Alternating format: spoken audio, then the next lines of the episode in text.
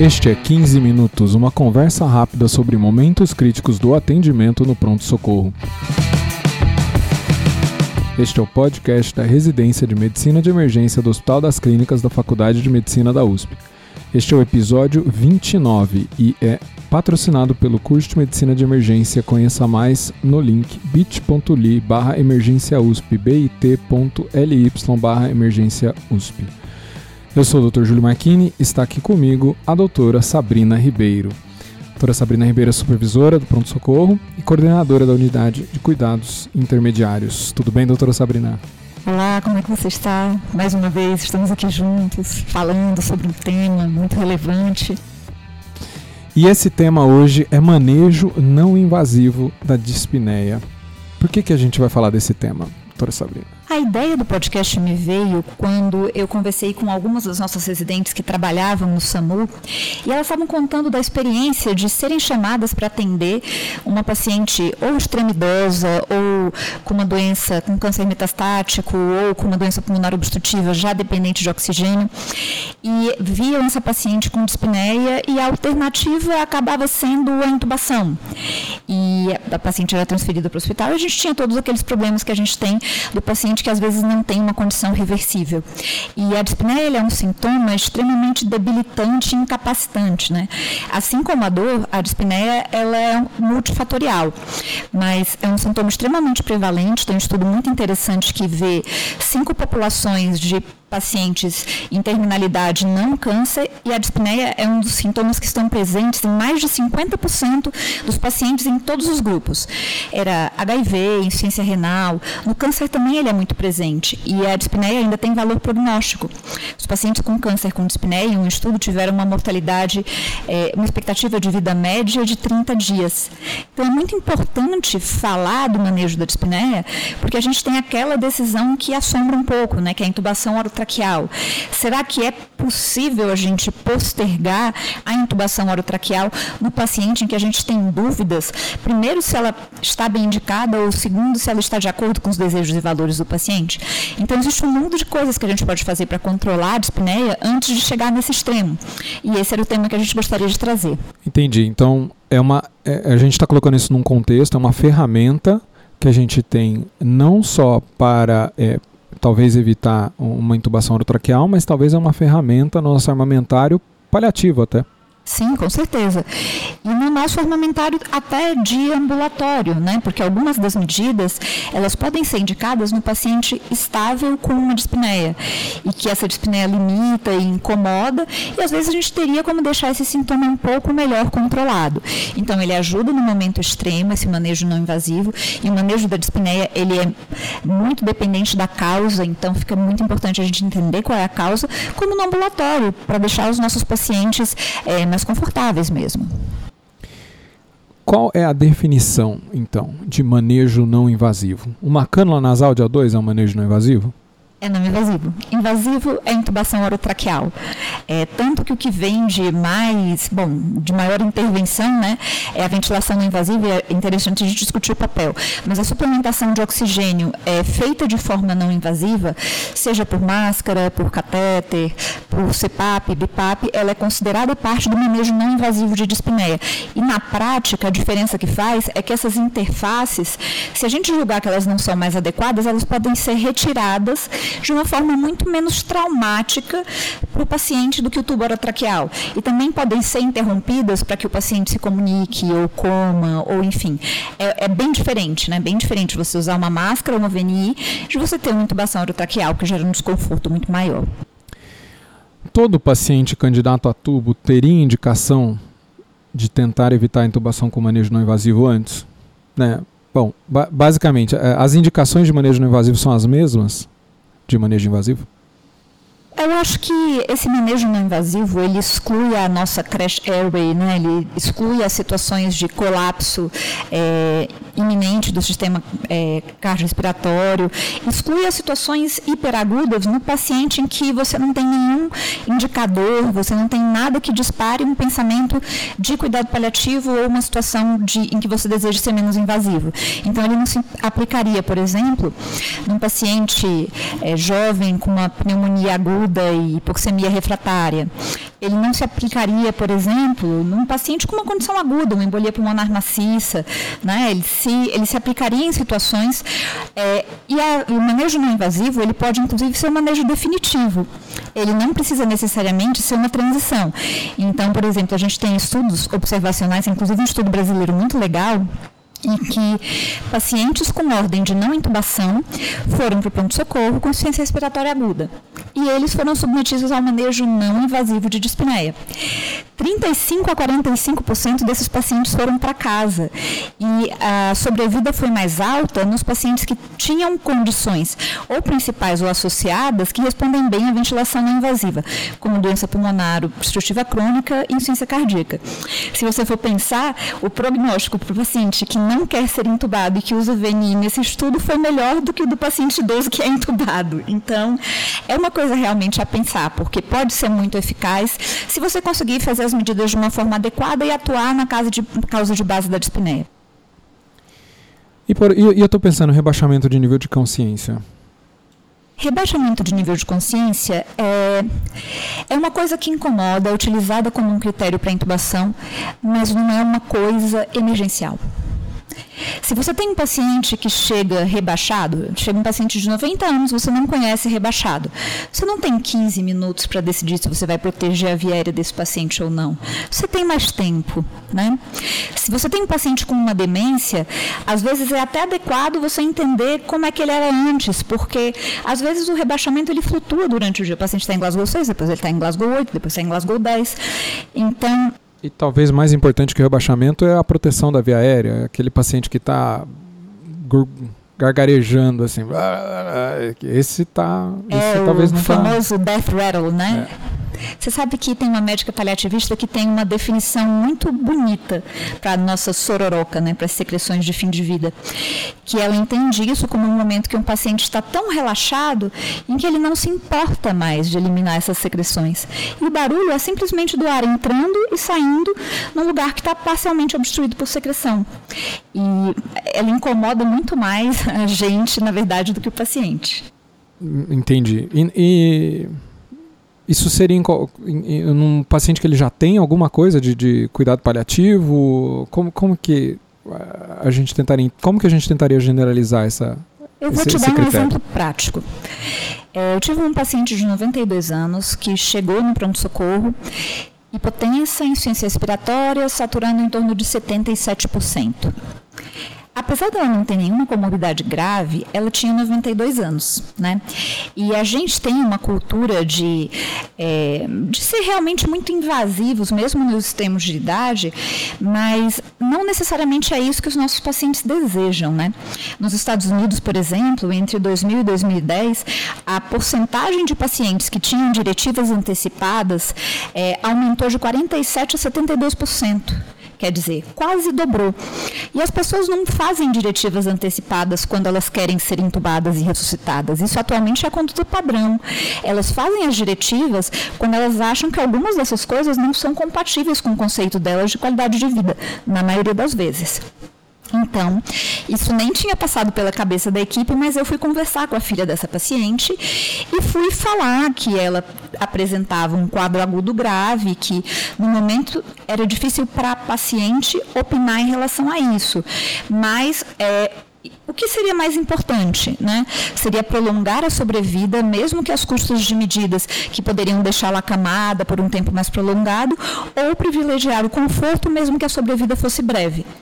E a escolha da familiar foi por fazer medidas não invasivas. E essa paciente não tinha nenhuma outra comorbidade importante. Era parcialmente dependente, tinha 92 anos.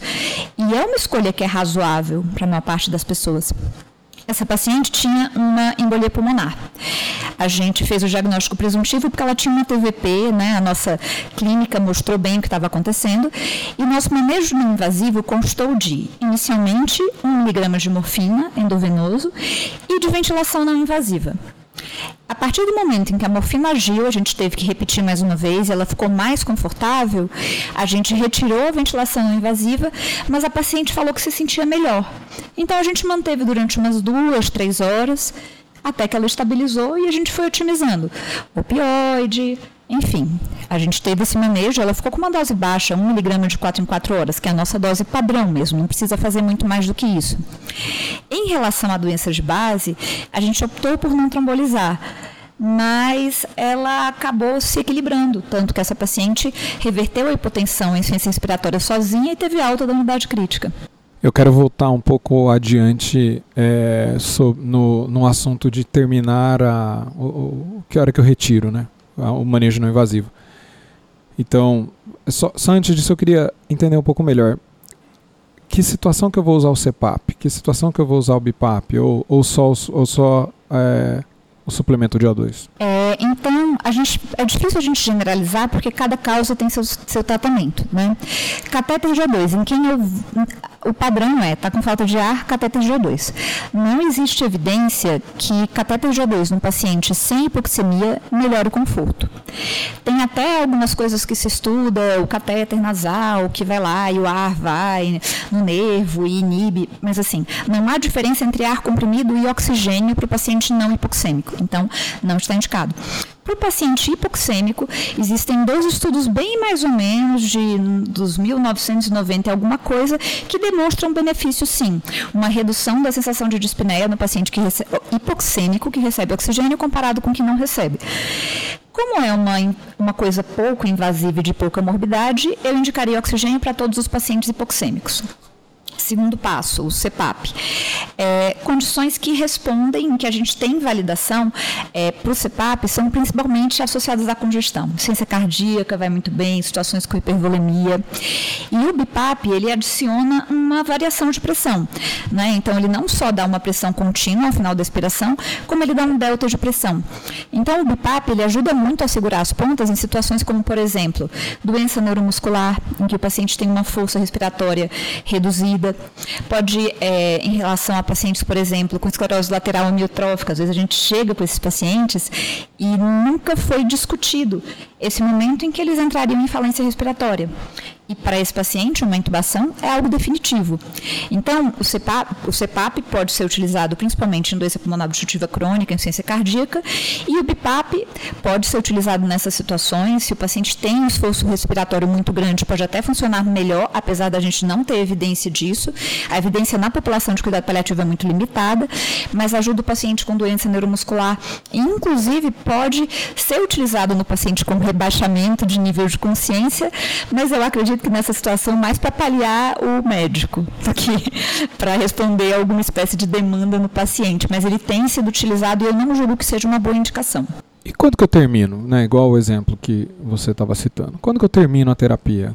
É, eu posso é, 40, sessões de 40 minutos, uma hora. Se eu passar disso, é, tem que considerar que eu tenho que passar para outra terapia ou não? Como esse contexto é paliativo, eu não preciso pensar nisso. Quais são critérios de sucesso e insucesso dessa terapia? Você sempre precisa pensar e reavaliar se essa terapia está sendo benéfica ou não. É, a ventilação não invasiva ela pode ser utilizada, inclusive, para reduzir a necessidade de opioide. Ela mostrou eficácia em alguns estudos. É, outras situações em que a gente usa, por exemplo, a ventilação não invasiva é um paciente com câncer, ele chega em choque, é, ele tinha, sei lá, um ECOG de dois antes, uma qualidade de vida razoável, mas a gente julgou, junto com a família, desproporcional a intubação. Então, você começa antibiótico, antibiótico, você começa droga vasoativa, limita diálise, enfim, intubação. Em algum momento, esse paciente às vezes melhora da pneumonia, em 24, 48 horas. Se esse paciente tem doença pulmonar obstrutiva crônica associada, você vai dar corticoide, você vai dar broncodilatador. Se o paciente tiver hipervolemia, você vai dar diurético. Então, se esse paciente melhorar, vai chegar um momento em que o seu manejo não invasivo vai ter funcionado e você vai manter as coisas segundo as, as indicações das coisas. Então, o DPC manter o corticoide por 5 a 7 dias, o antibiótico ser uma pneumonia por 7 dias, e você vai tirando conforme a indicação mesmo, normal que seria de qualquer paciente.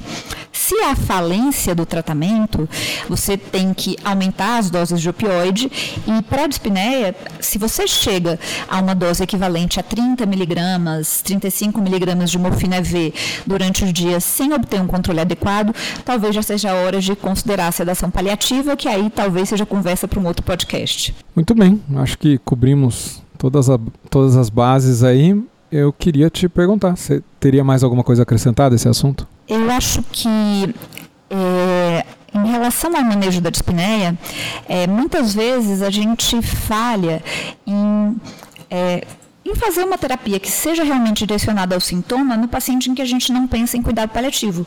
Então, por exemplo, você chega, o paciente com doença pulmonar obstrutiva crônica, extremamente desconfortável, insuficiência respiratória, e aí você fica preocupado de dar meio miligrama a um miligrama de morfina porque ele vai entrar em depressão respiratória. Ele não vai. Né? As doses que são utilizadas para controle de dispneia de opioide, elas são bem inferiores às que são utilizadas para dor. E não existe nenhuma evidência de que o opioide usado para dispneia reduz o tempo de vida ou de depressão respiratória. Então, eu acho que a gente pode ser um pouquinho mais liberal nessa indicação, inclusive quando você tem um paciente ainda em medidas modificadoras, ainda em tratamento ativo de doença. Outra coisa é, é eu vejo no paciente, especialmente no paciente com cuidado paliativo definido, uma postura muito. Ah, então a gente não tem que saber o que está acontecendo. Né? Como se fosse um desdém, uma. Como se esse paciente não merecesse, não se beneficiasse de tratamento para as condições reversíveis. Então, dependendo, lógico, dos valores da doença do paciente, é, ele pode e merece ser tratado, você tem que entender o que está acontecendo com ele. A gente recebeu no ano passado um paciente com um osteosarcoma metastático, chegou em falência respiratória, ele tinha um derrame pleural grande, bilateral, o derrame pleural foi esvaziado e o paciente está vivo um ano e pouco em quimioterapia, ele deixa de ser um paciente candidato a cuidado paliativo? Não. Mas ele se beneficiou da medida invasiva quando foi feita? Com certeza. Então, cuidado paliativo não exclui medida invasiva. As coisas têm que ser avaliadas e indicadas da melhor forma e de, uma, de um jeito individualizado, para beneficiar aquele paciente. Muito obrigado, doutora Sabrina. É... De nada, até o nosso próximo ah, podcast. Não, vou... não, não, peraí, que não, não vai embora ainda não. Dia 23 de agosto agora, tá? A gente tem o nosso sétimo módulo do curso de Medicina de Emergência, um módulo é, digestivo, tá? Aparelho digestório. É, Dr. Rodrigo Brandão, que é um dos coordenadores do curso, vai falar aulas aí sobre é, paciente com icterícia, o paciente cirrótico. A gente vai ter o Dr. Rafael Ximenes, vai falar sobre a CIT, a síndrome hepatorrenal. Também tem, temos o convidado aí, Dr. José Américo Baquiora, vai falar sobre hemorragia digestiva, tanto alta e baixa. É, Dr. Fernando Salvetti, que é um dos mais novos assistentes, também já participou aqui do podcast, vai falar sobre diarreia no departamento de emergência. E a professora Mayra Marzinotto vai falar sobre pancreatite aguda. Doutora Sabrina, você tem é, um Instagram muito interessante, que é o Papo Paliativo. Me conte um pouco aí, conta um pouco para nosso público. O papo paliativo, ele apareceu para deixar mensagens, né? Porque tinha coisas que eu precisava falar e que eu acho que não cabiam no meu perfil pessoal, né? Que é mais de amigos ou de outras coisas.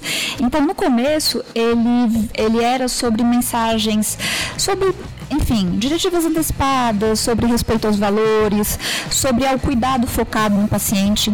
E aí um dia eu contei uma história, e uma história de enfim, que aconteceu aqui no hospital e fez muito sucesso. E aí eu acabo intercalando algumas coisas mais técnicas com algumas histórias e nesse hospital, quando a gente olha para as coisas com um olhar humano, a gente vê coisas muito bonitas, né? A gente vê muito, muito amor e muita humanidade. Então, se ficarem curiosos, apareçam por lá, é arroba papo paliativo. Por favor. E vocês também podem encontrar a doutora Sabrina no Facebook, arroba sabrina.correia1. E, e, nesse Instagram que ela acabou de falar, arroba papo paliativo. Eu tô no Instagram, doutor.juliomarquini. Se vocês quiserem me procurar no Twitter, arroba jfmarquini também. É, pessoal, é, lembrem lá do link para o curso de Medicina de Emergência, bit.ly barra emergência USP, bit.ly barra emergência USP e é só. Até a próxima, muito obrigado.